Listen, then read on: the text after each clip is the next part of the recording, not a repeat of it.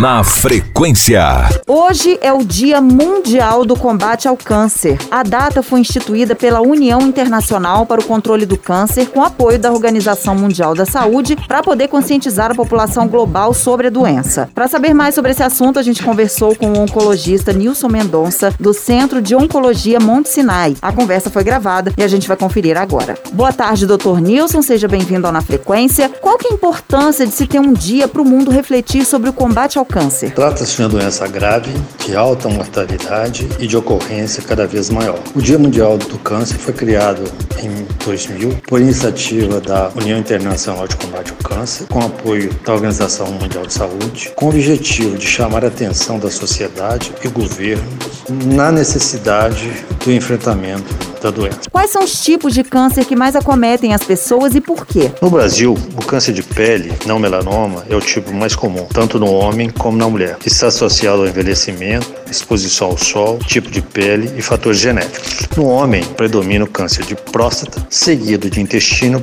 pulmão e estômago. Na mulher, predomina o câncer de mama, seguido de intestino, colo uterino e pulmão. Os fatores desencadeantes são vários. Posso citar o envelhecimento, o tabagismo, o alcoolismo, a obesidade, a promiscuidade sexual. Existe uma variedade de fatores que se interagem para o aparecimento da doença. E os tipos com mais chances de cura e os que são mais difíceis de serem tratados e combatidos, doutor? Pergunta genérica, mas posso dizer que os tipos com mais chance de cura são aqueles de diagnóstico mais simples, mais precoce e que dispõem de terapia efetiva. Um exemplo é o câncer de pele, que pode ser curado em 100% dos casos com a cirurgia. Tumores problemáticos são aqueles com diagnóstico tardio e em fase avançada. A cirurgia e a radioterapia já não são mais curativos. Contudo, hoje dispomos de medicamentos que são bastante efetivos naqueles tumores mais avançados e mais comuns. Lembro que a prevenção e o diagnóstico precoce são as armas mais eficazes no combate ao câncer. Quais são os tratamentos mais comuns para qualquer tipo de câncer e por que esses procedimentos são feitos? O tratamento do câncer baseia-se na cirurgia, radioterapia e terapia sistêmica por medicamentos. Cirurgia e radioterapia são utilizados com finalidade curativa na doença localizada.